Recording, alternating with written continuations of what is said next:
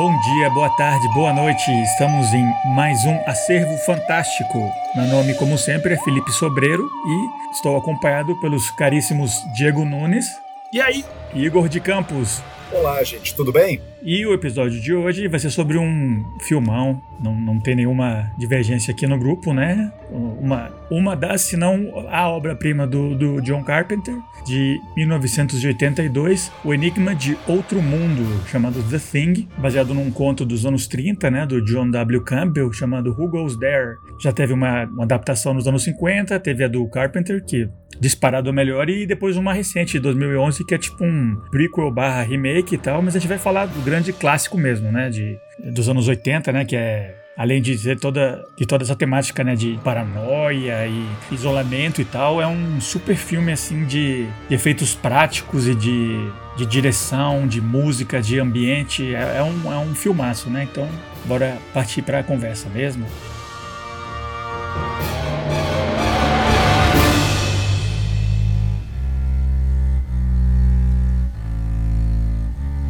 A história do filme é sobre uma, um alienígena do passado que é, que é encontrado no Polo Sul acidentalmente, né, por um grupo de homens lá, pesquisadores e cientistas, que é, ele se descongela e ele tem um poder de imitar as pessoas, né? Ele meio que se ele se espalha como uma doença, como se fosse, né? E ele se faz passar pelos outros e aí à medida que o filme vai passando, ele vai reduzindo o grupo de homens, ele vai se apossando, né, da, das diferentes pessoas e os caras lá não sabem como lidar com isso, não sabem quem é humano, quem não é. E aí o grupo vai se reduzindo até o final. O filme acaba com só dois, né? E fica essa coisa: quem será? Será que um deles é um monstro ou não é e tal? Então é um filme que, que se passa num ambiente fechado e super isolado. E é tudo em cima de, dessa sensação de desconfiança do outro, paranoia, né? Tem muito a ver com, com o elemento da. Uma das leituras que se faz do filme, né? Da, tava na Guerra Fria ainda, né? Essa coisa de você não saber quem tá ao seu lado, se o que, que a outra pessoa pensa, quem ela é realmente. Você tem sempre um grau de paranoia básico, assim, né? Especialmente naquela época, quando tava começando o reganismo, né? É,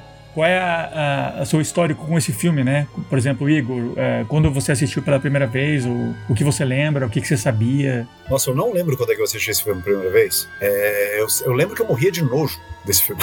Isso que foi uma das, até hoje. Foi uma das coisas. Até hoje, até hoje é um diabo de um filme nojento, mas é excelente, excelente, excelentemente nojento esse filme. Mas eu tinha, eu acho que eu tinha um estômago muito fraco quando eu era pequeno, né? Então uh, eu tinha um, um, grupo de conhecidos que gostava de me torturar, contando os detalhes mais uh, abjetos dos filmes de horror que passavam na televisão. Então eu lembro que eu era particularmente muito, muito bem torturado, né? Por esse grupo de supostos uh, amigos, né? Colegas de classe, né? Quando eu estava lá no Leonardo da Vinci, por conta desse filme, contando detalhes desse filme, coisas que aconteciam nesse filme. Então, assim, as minhas primeiras recordações da coisa, do, do, do Enigma do Outro Mundo, né? Não, não são muito boas, não. São, são, são recordações de espécie, de espécie de bullying que eu sofria naquela época. Naquela época, a gente não tinha esse vocabulário, né? Nossos, é, não, não era um vocabulário padrão, né? Então, bullying não, não existia, né? Então, não sei, não sei como é que, como é que isso era chamado, né? Era só fatos da vida. Mas é a primeira vez que eu assisti esse filme. Não sei, pois é, não vou lembrar a primeira vez que eu assisti o filme. Então, sua, sua lembrança mesmo era só nojo e medo mesmo, não. Quando é que você começou a apreciar? Se é que você aprecia esse filme, né? Sim, não, eu adoro. Eu adoro esse filme. adoro esse filme. Eu acho que é. Assim, eu concordo com.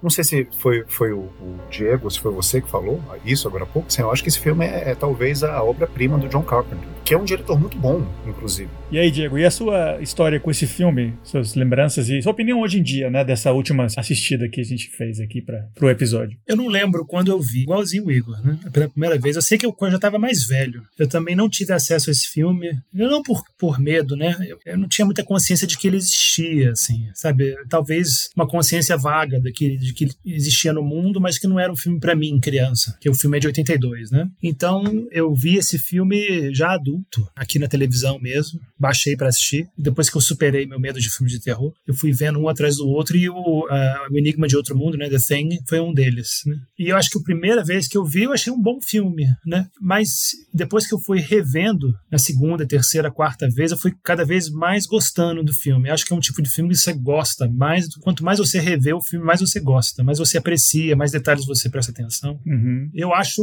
sem dúvida, a obra-prima do John Carpenter, mais do que Halloween, com certeza. Eu acho que eu, ele tá na minha lista de top 5 de, de, dos cinco melhores filmes de terror da minha vida, assim. É, para mim é, é, O Exorcista, Bebê de Rosemary, A Profecia, é, O Enigma de Outro Mundo, The Thing e A Mosca. Então eu amo esse filme muito. Eu re reassisti agora para o podcast, sei lá se foi a sétima, oitava vez, e eu amei assistir de novo, adorei. Não fiquei entediado em nenhum momento, não quis parar em nenhum momento. Amo esse filme. É isso aí. Você tinha comentado, sem ser numa gravação um tempo atrás, né, que você tinha reassistido, assim, recente. E você ficou de cara, realmente, como ele não, não, não perde, né? E eu também não lembro quando eu vi pela primeira vez, mas é, é, a impressão que eu tenho é essa, né? Um filme que, pelo fato dele ser super isolado e ser um grupo limitado de pessoas, é, ele não perdeu. Ele, tirando alguns pequenos detalhes de roupa, de roupa, de tecnologia aqui e ali, poderia ter sido lançado hoje, né? Ele não é um filme que você sente que ele ficou datado em nenhum sentido, né? Sei lá, só aquele xadrez computador lá dele só, assim, basicamente. É, os efeitos especiais, né? Eles são práticos, né? Mas acho que são muito bons efeitos efeitos especiais para a época. Muito bem feitos, assim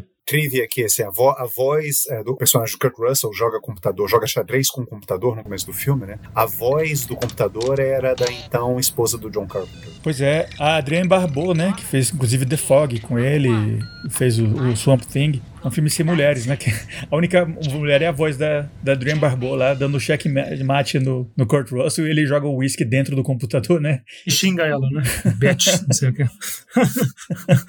Mas assim, deixa eu falar uma coisa rapidinho. Você falou que é um ambiente fechado, só homens no filme. E normalmente filmes assim, com um grupo de personagens, né? Que é difícil distinguir um principal do outro. É, filmes com um grupo que tem uma ameaça, né? Que ameaça o grupo. Tipo Alien, Oitavo Passageiro, ou então, mais recentemente, aquele filme filme de Furacão Twister, ou Velocidade Máxima, sei lá. Normalmente os personagens são meio caricaturais. É difícil dar atenção especial para cada um. Mas esse filme, por mais que a gente não conheça bem cada personagem, os diálogos são muito bem escritos, as situações uhum. são muito bem criadas. Então você vê que eu acho que houve algum trabalho, um estudo de cada ator sobre o seu personagem, porque eles, por mais que não que não a gente não conheça a vida deles passada, sabe, ou a personalidade profundamente de cada um, você vê que eles existem. Você vê que eles Sim. têm traços assim sutis, sabe, de que diferenciam eles de outra pessoa.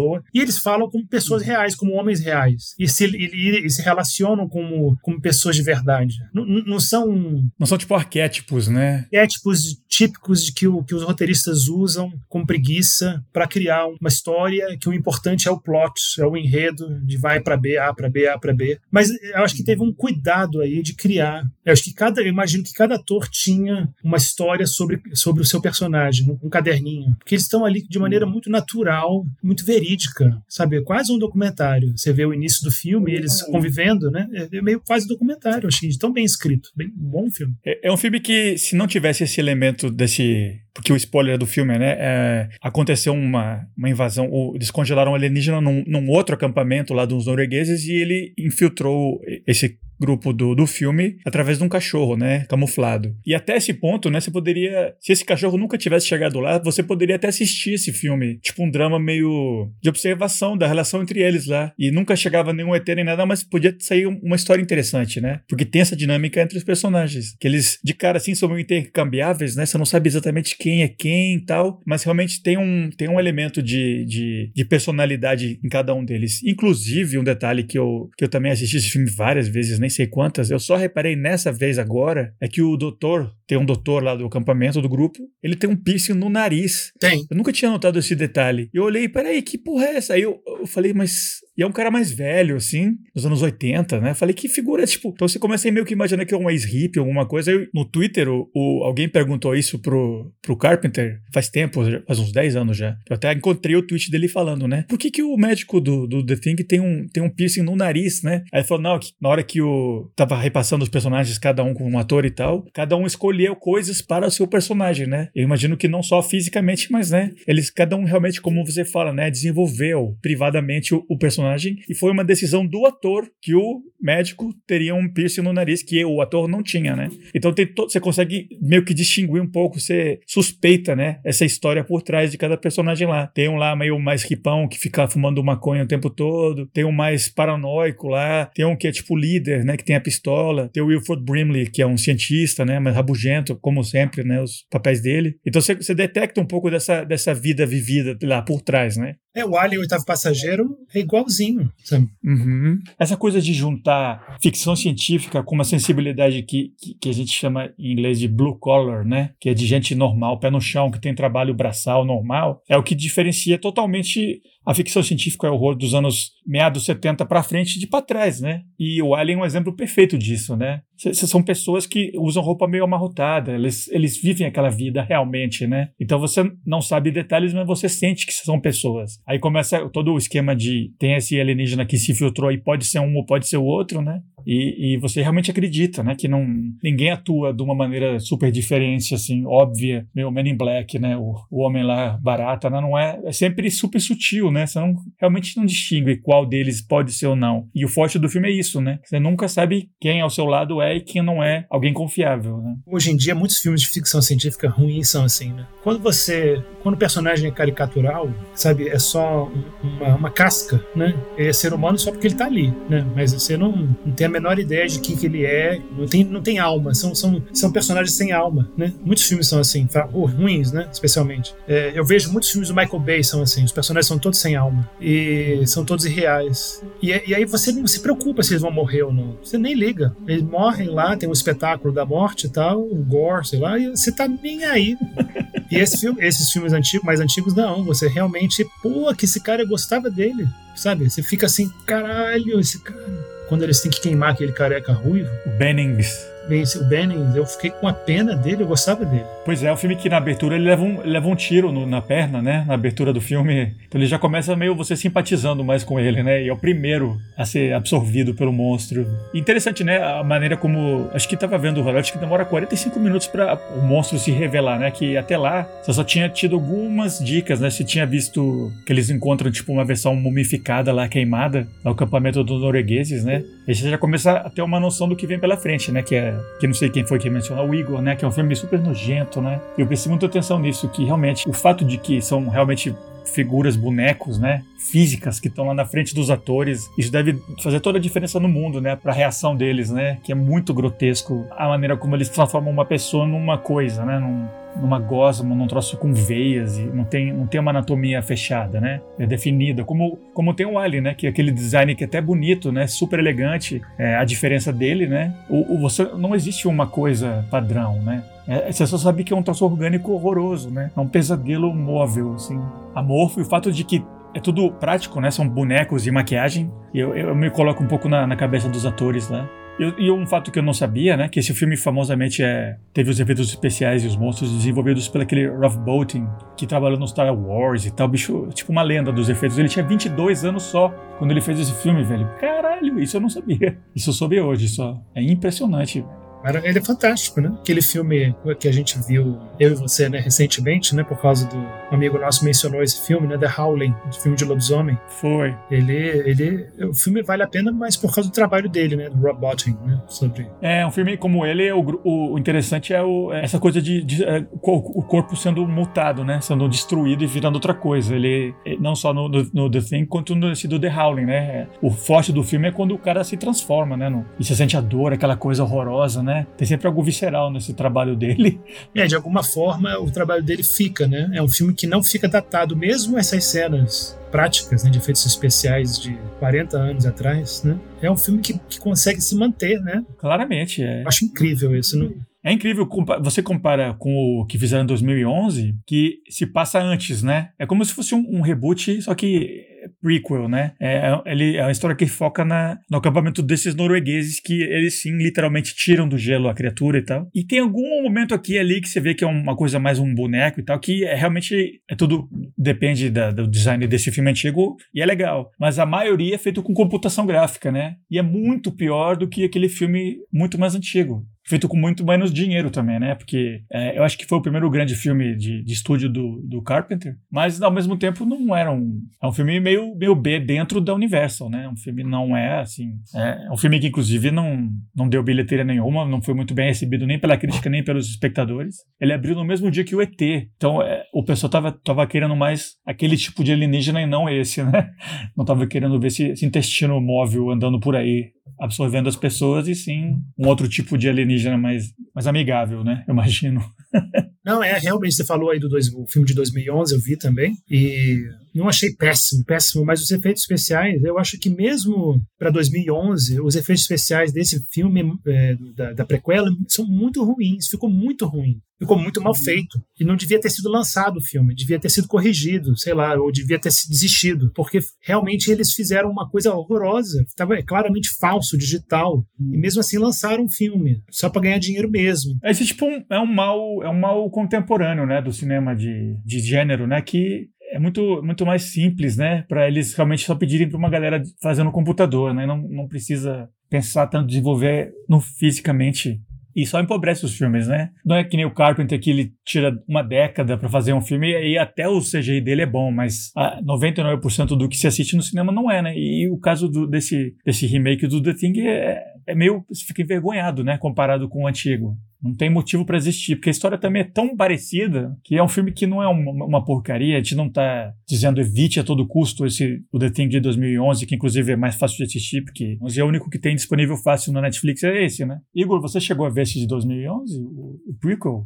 Eu cheguei, eu cheguei, eu comecei a assistir esse de 2011 e eu não terminei não. Eu achei ele muito, muito horrível. Assim, horrível que eu falo no mau sentido da palavra, né? Não como um filme de horror deveria ser horrível, né? Mas como um mau filme, um filme mal feito deveria ser horrível, que eu acho uma pena, né? Porque é um filme que, assim, você vê que ele foi muito bem produzido, né? A produção dele é uma produção muito, como é que eu posso dizer? Ele é, é, foi, investido muito dinheiro na produção desse filme. Não que isso queira dizer alguma coisa, né? Mas pelo menos assim. E tem a Mary Elizabeth Winstead, que é boa atriz também, né? Meio mal aproveitado. Né? É, sim, tem, tem, um, tem um certo. Agora eu não vou lembrar exatamente quem é que tá no filme, mas tem um certo número de bons atores tem, no tem. filme e eu acho que eles foram todos desperdiçados, assim. E eu concordo com você, essa, essa questão do CGI, eu acho que hoje em dia a gente vive numa época em que é, é, é difícil, eu pelo menos assim, eu acho difícil você assistir CGI. É, quando saiu, né, quando, esses, quando o CGI começou a fazer o sucesso, né, e ter importância, né, a relevância que ele tem hoje em dia no cinema, eu acho que foi 90, eu não vou lembrar exatamente quando é que foi, mas foi, foi mais ou menos por volta daquela época do Jurassic Park, do primeiro Jurassic Park.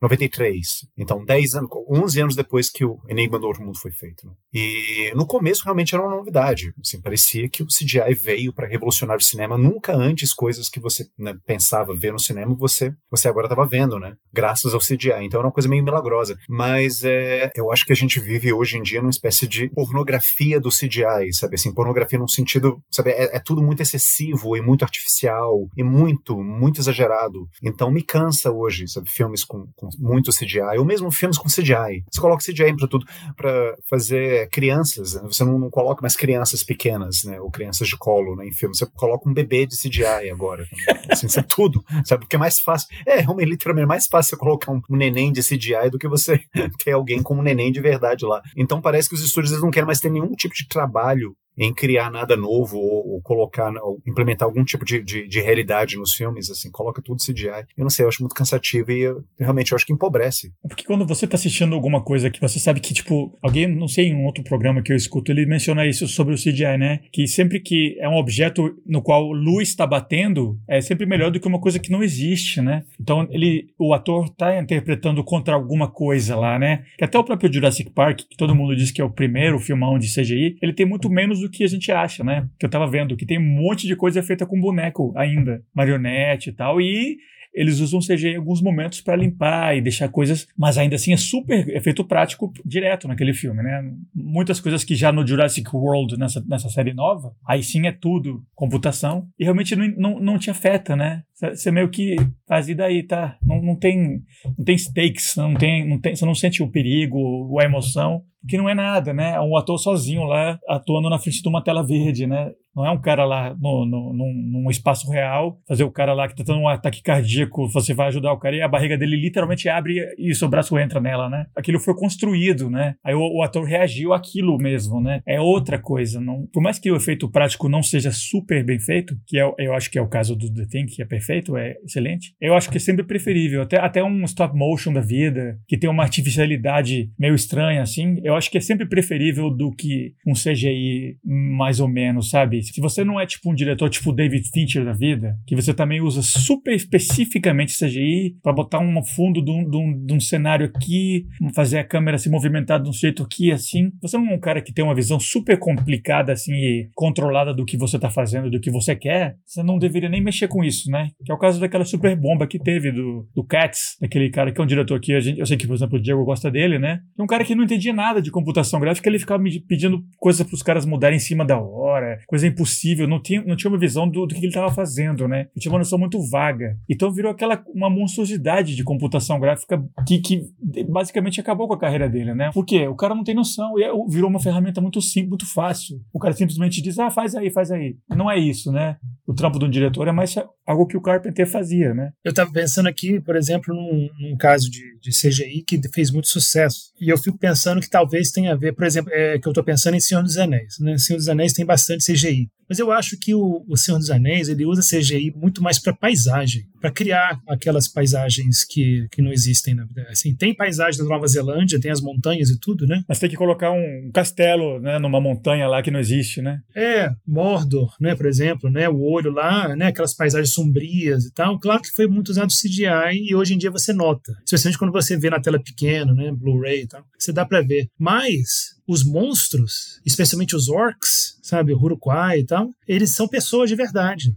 maquiadas. Uhum. Não todos, né? Não em cenas de batalha gigantes, que hoje em dia você até cansa de ver. Mas se você vê as lutas mais de perto, assim, são pessoas. Então, eu acho que quem gosta de filme de monstro e gosta de ver monstro e tá com a expectativa de vai, vai aparecer um monstro, sabe? Você quer ver o monstro de verdade. E aí, quando vem o CGI, é sempre uma brochação. Uhum. Por mais que seja novo ou não. Até hoje as pessoas amam o tubarão. E é um tubarão mecânico velho lá, o Bruce, que, sabe, que, que quebrava o tempo todo, sabe?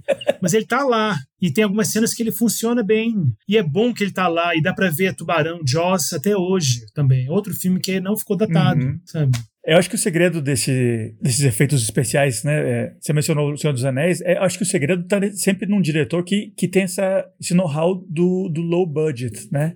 Da pouca verba, que é o caso do Carpenter, um cara que começou fazendo um filme de estudante, de estudante, assim, super pobres, mas com muito estilo, com muita noção da visão dele. E o Peter Jackson é outro, né? Que fazia filmes lá na Nova Zelândia, uns filmes, assim, absurdos, assim, filmados no fim de semana. Como Animal, maravilhoso. Como Animal, de, aquele de tem uns Muppets meio, meio perturbados dele lá, assim, com, com verba zero, né? Aí quando esse cara vai pra, pra, pro Hollywood com efeito especial, até o King Kong, que eu acho que o efeito meio ruim, tem uma visão do Peter Jackson lá por trás que, que tem uma certa noção, né? E se, se ele consegue usar essa ferramenta, aí você tem alguma coisa que funciona, mas você tem que ter a visão por trás. Vai dizer que você tá falando aí do Peter Jackson pré-Hobbit, porque tudo, tudo isso que você tá, tudo isso que você tá falando do Peter Jackson, eu acho que é, é, vai por água abaixo quando você pensa no Hobbit. O Hobbit Hobbit já é. O Hobbit já entra nessa, nessa categoria de filmes que eu mencionei agora há pouco, assim, que é um exagero, né? Um super exagero né, de CGI. E eu acho cansativo para os olhos. Eu, eu, eu, acho que, não sei, é, não há um real envolvimento, pelo menos não da minha parte sabe? Com a própria trama, por conta desse excesso de.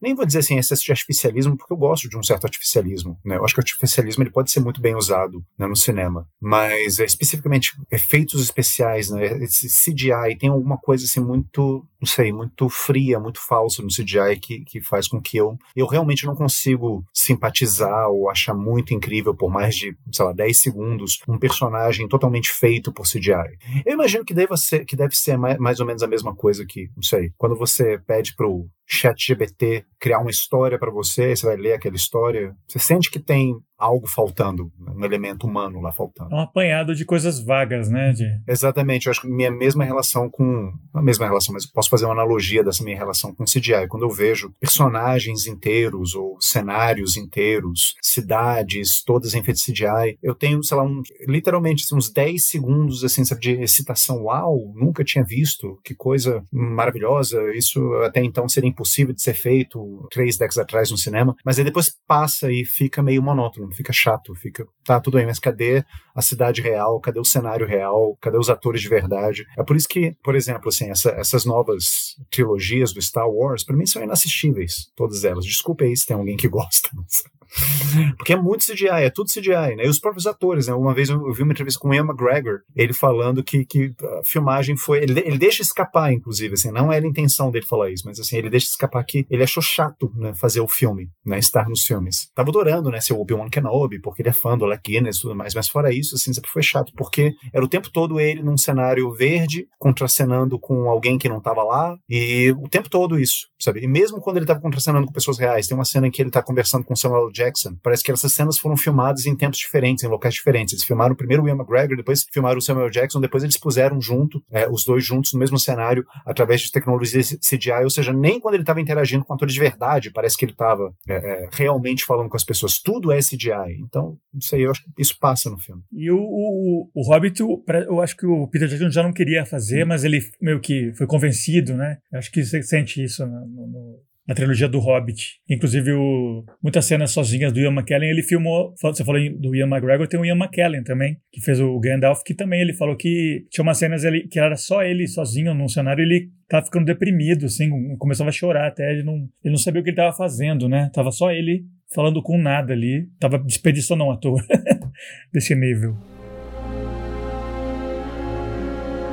Voltando ao, ao filme mesmo, ao The Thing, esse tema da de desconfiar do outro, né? Eu, eu, li o conto, que é dos anos 30, dos anos 30 é um pulp, assim, né? Um, foi publicado em revista. Ele é muito parecido com esse filme do Carpenter, mas não muito com o primeiro, a adaptação do Howard Hawks, dos anos 50, que é... Ele não se chama The Thing, né?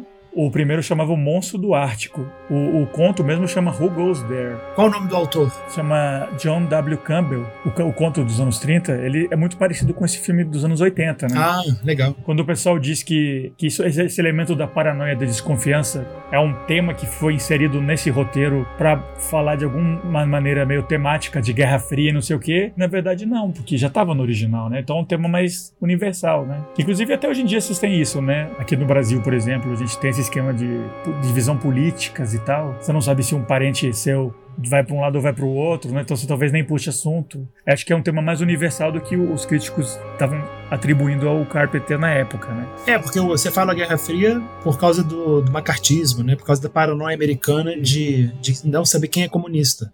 Que pode ter um comunista do seu lado, isso. Mas o filme dos anos 50 você reviu recentemente, né? Faz tempo que eu vi esse filme. Ele, ele, ele é bem Guerra Fria ou não? É mais, é bem pós, é 51, né? Então, pouco tempo depois da, do final da guerra, os, os protagonistas não são esses cientistas cientistas, são tipo uns militares que vão lá solucionar um problema, né? Os cientistas meio que ficam sempre tentando causar mais problema do que. Mas não é um clima de paranoia, né? Porque é só um monstro, né? Ele não se transforma em vários. É, né? e não tem esse elemento de você, do monstro virar outra pessoa, que é, para mim é o elemento básico do conto. Eles retiraram isso no filme do Howard Hawks, que era um bom diretor, eu então nem entendi por que fizeram isso. E o monstro em si é tipo um Frankenstein, assim, é um cara com uma. É um cara alto, assim, que anda por aí estragando, quebrando as coisas no, no, na base lá no Polo Sul, né? Que inclusive nesse é do Polo Norte. Então não tem muito a ver, né? Não, mas é uma leitura que você pode fazer, né? Da, poderia dizer, é, realmente é uma metáfora da Guerra Fria, né? Você não sabe se seu vizinho é comunista ou não. Mas eu tô falando, não, realmente no, já, já tava na origem, né? Porque a paranoia vem justamente de uma suspeita, né? Por você não saber quem é o outro.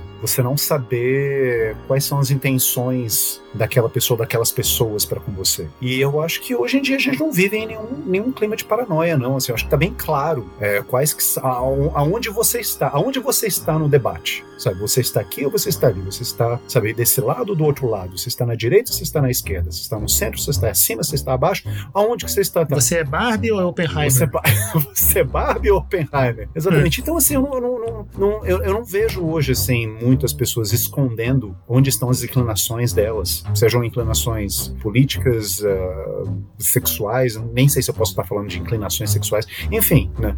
É, eu, eu, não vejo mais isso, não. Eu acho que a internet, assim, é um. É um...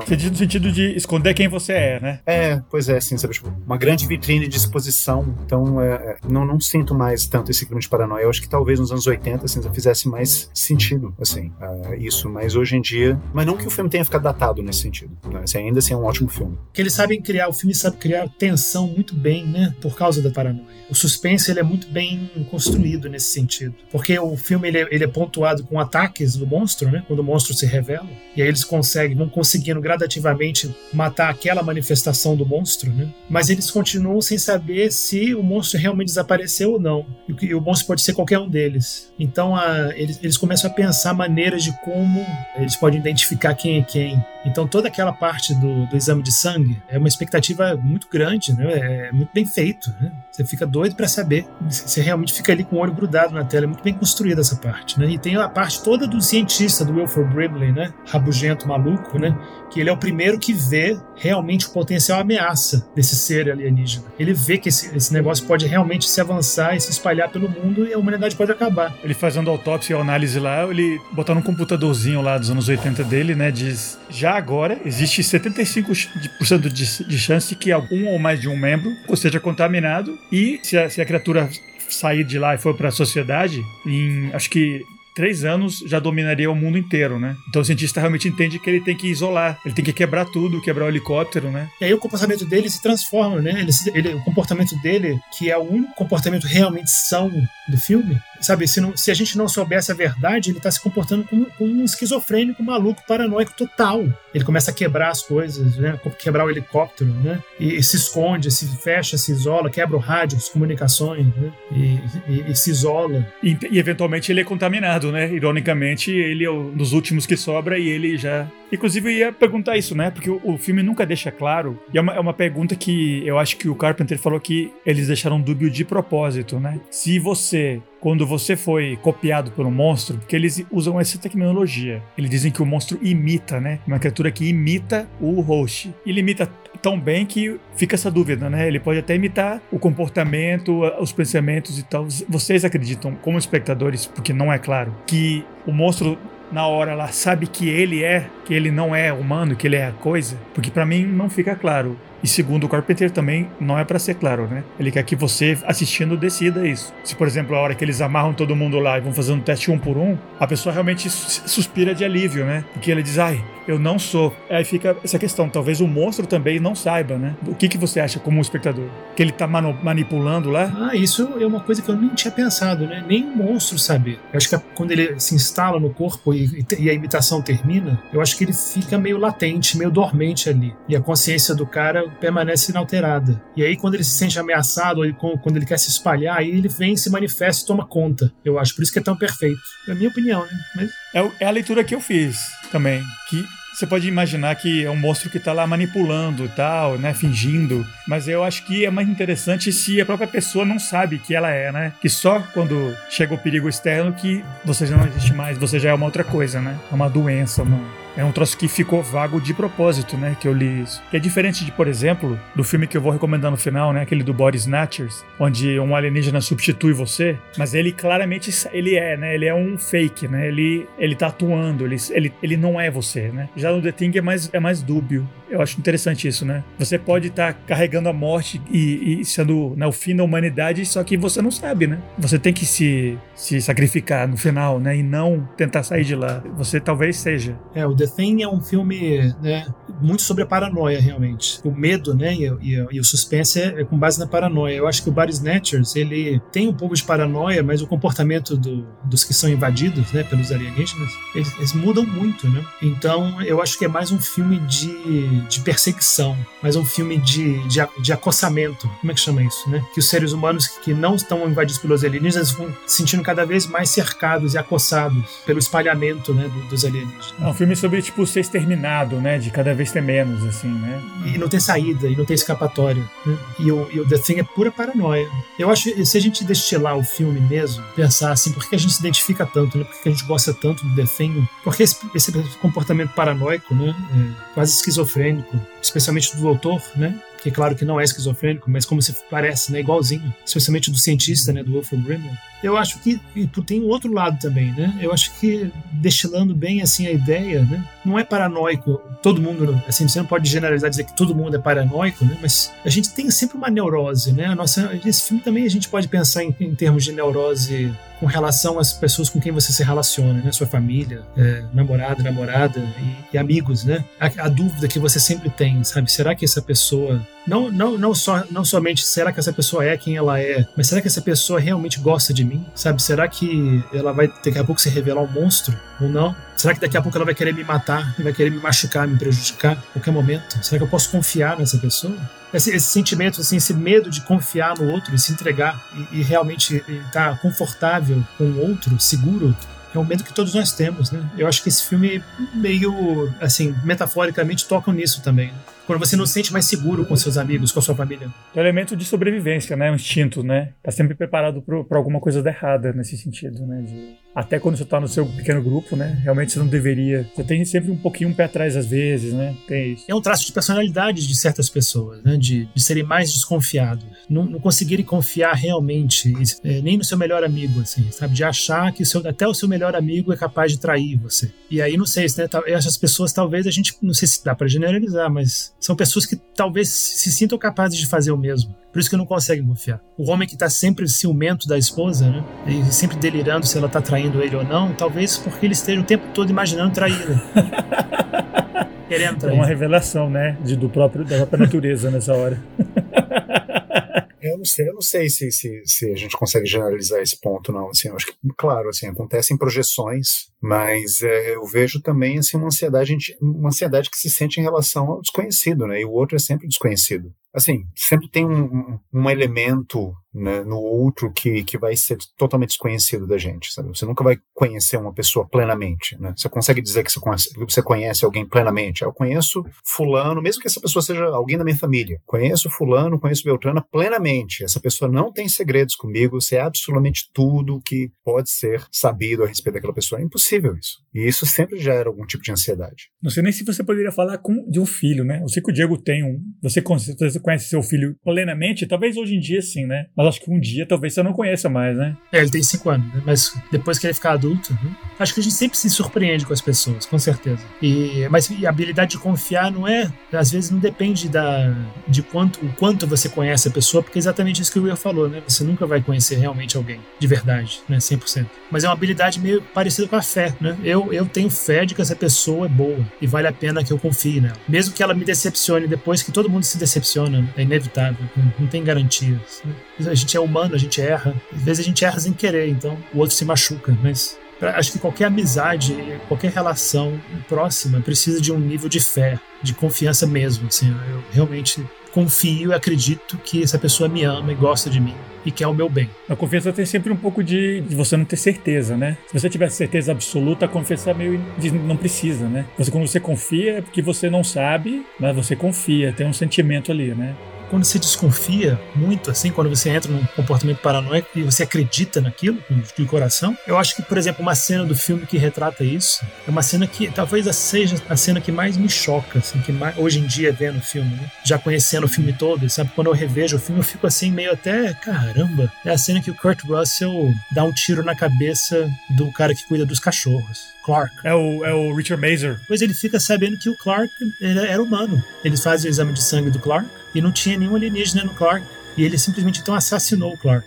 E eu não vejo nenhuma culpa ou remorso no Kurt Russell, de tão paranoico que ele tá, de tão em, em estado defensivo total, que ele acha que foi justificado completamente ele ter matado o Clark.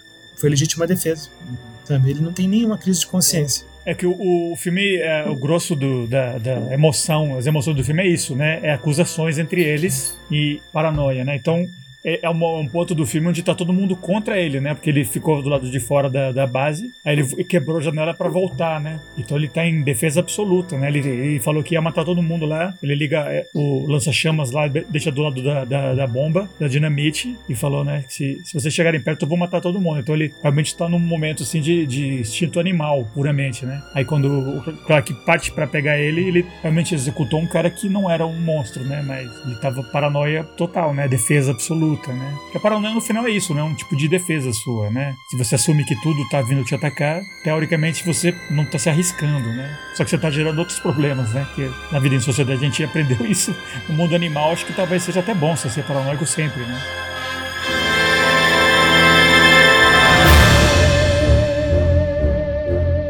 Pessoal, a gente bora passamos pro nosso segmento de recomendações de dicas, né? Eu tenho um que eu já mencionei até mais cedo no episódio, que o. Eu sei que o Diego também é fã. Acho que é a segunda versão do Invasores de Corpos, né? Do, do Philip Kaufman em 70, de 78. Que assim como The Thing já teve várias refilmagens, né? Teve uma original nos anos 50, teve essa, teve uma nos anos 90, teve uma com os anos 2010, eu acho. Mas essa a que eu tô recomendando é a de 78 mesmo, do Philip Kaufman, com o Donald Sutherland, o Jeff Goldblum. É um filme muito interessante. É um filme que tem muito a ver com, com o Enigma de Outro Mundo, mas assim como o Diego mencionou, não é um, um uma situação na qual a paranoia é do nível pessoal, assim, de que você não sabe exatamente o que está acontecendo, e sim que tá tendo uma, uma substituição da humanidade num nível meio global, assim, meio. Tem uma organização por trás de tudo, né? Que é o que não tem no The Thing. No The Thing é um animal, quase uma criatura, né? Já nesse, no, no Body Snatchers, tem todo um sistema organizado por trás de suplantar a humanidade. Então você não sabe também quem é, quem é humano, quem não é. É um tipo de paranoia que é mais política, né? Que lembra mais aqueles filmes do, do Pacula dos anos 70, né? Que estavam muito em voga naquela época, mas esse tem um spin mais ficção científica. E também é um filmaço que eu demorei muito para assistir, eu vi recentemente só, eu vi todos. o primeiro que eu vi era dos anos 90, do, com aquela Gabriel Anwar, que também não é um mau filme, né? Gabriel Ferrara, né? Isso. De todos os que fizeram, se você vai assistir um só, a minha dica é Os Invasores de Corpos de 78, do Philip Kaufman. Eu concordo. Esse é o melhor Body Snatchers, sem dúvida. Igão, falando nisso, você já tem a sua recomendação para os nossos ouvintes que curtiram do Enigma de Outro Mundo? Se vocês gostaram do Enigma de Outro Mundo, eu recomendo um filme que não é muito conhecido hoje em dia, né? Mas é um filme canadense de 2016 chamado The Void. Agora, boa pergunta, como é que ele se chama aqui no Brasil? Eu acho que não tem tradução, não. Eu acho que ele veio aqui pro Brasil como The Void mesmo. É, que ele significa o vazio, né? O vazio, isso é. É do Konstansky, né? Acho que diretor, Steven Konstansky. Isso. São dois diretores, né, na verdade. É Steven Konstansky e Jeremy Gillespie. Eu sei que esse Konstansky fez um chamado Psycho Gore Man 2020, que é um filme super trash, assim, engraçado. Esse The Void que você tá recomendando não é engraçado, não. Não, não, não é um filme, não é um filme engraçado, é um filme bem sério. E se vocês gostaram desses efeitos práticos, né, assim, e, né, sobreviveram a essa nossa rant contra o CGI, né, concordam com ela. Então, uh, The Void é um bom filme de horror, bem uh, Lovecraftiano, uh, assim como o, o, Enigma do Outro Mundo também, assim, eu acho que ele bebe um pouco, assim, de HP Lovecraft. É, eu tô vendo no IMDB, coisa que eu não sabia, e eu não sei nem se foi usado mesmo. Ah, segundo o IMDB, The Void aqui no Brasil chamava Aceita Maligna. Eu não sei se tá certo isso, nunca ouvi falar desse jeito. Eu nunca ouvi falar desse filme como sendo Aceita Maligna, né? Parece coisa do Zé do Caixão. Pois é. Né? Então, fica aí o desafio, né? Assim, achem o The Void para assistir, mas procurem como sendo Aceita Maligna. Se vocês conseguirem achar esse filme como Aceita Maligna, The Void. Eu acho que não tem muito erro, né? Até mesmo porque eu não sei de nenhum outro filme na história do cinema que, que tem esse mesmo título. Então, é difícil não achar esse filme. Tem elementos de body horror, tem elementos de Lovecraft. É um bom filme, não é um filme brilhante, não é um filme como o The Thing, do John Carpenter, mas ainda assim acho que vale a pena. Tem uns momentos bem, bem, bem nojentos também, assim, para que se você curtiu esses efeitos nojentos. Exatamente. É. Na época que eu sofria bullying lá na escola, eu não curtia não, mas hoje, hoje eu curto. Talvez eu curta até demais. Sei, falar pro meu terapeuta isso, né? O que foi que aconteceu, né? Que chave foi essa que eu virei? Muito bom. E Diego, qual é, a sua dica, sua recomendação para os nossos ouvintes? Eu gosto do. Tem dois filmes que menos conhecidos, um dos anos 80, outro dos anos 90, né, de baixo orçamento, ambos. É, inferiores ao The Thing, com certeza, né? Mas quem gosta, quem adorou The Thing, adorou, adorou, adorou. Eu acho que também vai gostar. São filmes com, com plots muito semelhantes, né? Também com alienígenas que invadem corpos. Que um se chama The Hidden. Esqueci como é que é o nome em português? The Hidden dos anos de 87, não é? É, de 87 com Kyle MacLachlan. Acho que é o Escondido. O Escondido, né? O Oculto. O Escondido. Muito bom esse filme, adorei, me diverti muito. Claro que ele é um pouquinho datado, né? Os efeitos, né? E o estilo do filme, né? Mas é um, mas assim, especialmente se você tem nostalgia da época dos anos 80, é um filme bem nostálgico, bem interessante, bem feito. O personagem principal do filme tem uma surpresa em relação a ele, um twist muito interessante. Bem novinho, né? Bem novinho. Ele é do um pouco depois do Duna, assim, antes do, do, do, Twin Peaks até. É, ele fez o Duna do David Lynch, ele ficou famoso com o Duna do David Lynch e, ficou, e fez Veludo Azul também. E também o um filme dos anos 90 do, com o Donald Sutherland, chamado Sob o Domínio dos Aliens. The Puppet Masters. The Puppet Masters. Eu achei, eu, eu vi esse filme na, no VHS, aluguei na locadora. recomendação do Fernando, que era dono da Lock Video. e curti bastante. Achei um ótimo pipoca. Que tem o, o Donald Sutherland, que tá no, no que eu recomendei, do Boy Snatchers, e tem o Keith David, que é um dos sobreviventes do The Thing, né? Que o outro é o Kurt Russell, né? Por coincidência. E são ambos os filmes eles se eles usam, né? Essa paranoia de não saber quem é quem. Né? me diverti bastante. Eu vou aproveitar que você recomendou dois, eu vou puxar outro, assim, já pra fechar. Do próprio Carpenter, né? Um filme que ele fez uns anos depois do Thing, em 88, chama Eles Vivem, They Live. Que é um filme que tem, inclusive, o Keith David de novo e o Roddy Piper, que é um lutador de wrestling, né? De luta livre, tem muito do que esse filme do The tem, mas é muito mais satírico, né? É um mundo realmente onde também tem uns alienígenas que estão por trás de muita coisa, estão suplantando as pessoas e você não sabe quem é quem. E esse protagonista do, do The Live, ele descobre uma maneira de ver. Ele, ele descobre quem é alienígena, quem não é. E é um filme. É, não é essa obra-prima que é o Enigma de Outro Mundo, na minha opinião. Mas é um filme muito legal também, dessa mesma época, que toca em assuntos parecidos, né? Então tá aí, a gente recomendou um monte de filmes para quem curtiu The Thing e quer continuar vendo coisas nojentas ou não, né? Tem, tem para todo gosto aqui nessa, nessa listinha que a gente fez. E para encerrar, né, só anunciando o próximo filme, né, que a gente vai continuar falando de monstros como um todo, e a gente vai para os anos 90, falar sobre um filme do Jack Nicholson chamado Wolf, Lobo, que tem a Michelle Pfeiffer também. É um filme do Mike Nichols, eu acho. E então, antes de dar tchau, grande Igor. Gente, até a próxima. Espero que vocês tenham gostado de escutar a gente e ansioso para que a gente possa falar sobre Lobo. E Diego, por favor. Valeu, pessoal. Adorei a nossa conversa. Um dos meus filmes favoritos. Também o próximo filme vai ser um filme que eu também adoro com certeza. Adoro de paixão, já vi muitas vezes, que é o Wolf, o ator perfeito né, para fazer o lobisomem, né, um werewolf, que é o Jack Nicholson, imperdível. É isso aí, galera. Então esperamos vocês daqui a duas semanas. Valeu!